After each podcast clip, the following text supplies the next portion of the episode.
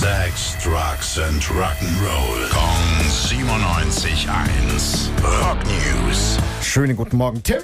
Was hast du recherchiert? Es geht um Sisi Top. Da ist richtig viel los im Moment. Die sind auf Tour. Kommt bald ein neues Album raus. Am 8. Juli eine Live-Aufnahme von 2019. Da ist Dusty Hill auch noch mit dabei. Aber jetzt kam raus, es soll auch neue Musik geben, ohne Dusty Hill, mit dem neuen, äh, mit dem neuen Ersatz an, an der Gitarre. Super Meldung. Ja. Richtig schön auch. Ähm, die sind auch sehr, sehr aufgeregt selbst drüber. äh, haben gesagt, ja, das wird ein spannender Ausflug ins Unbekannte. Und auch wenn wir verrückte Typen sind, fast schon wie Cartoonfiguren eigentlich.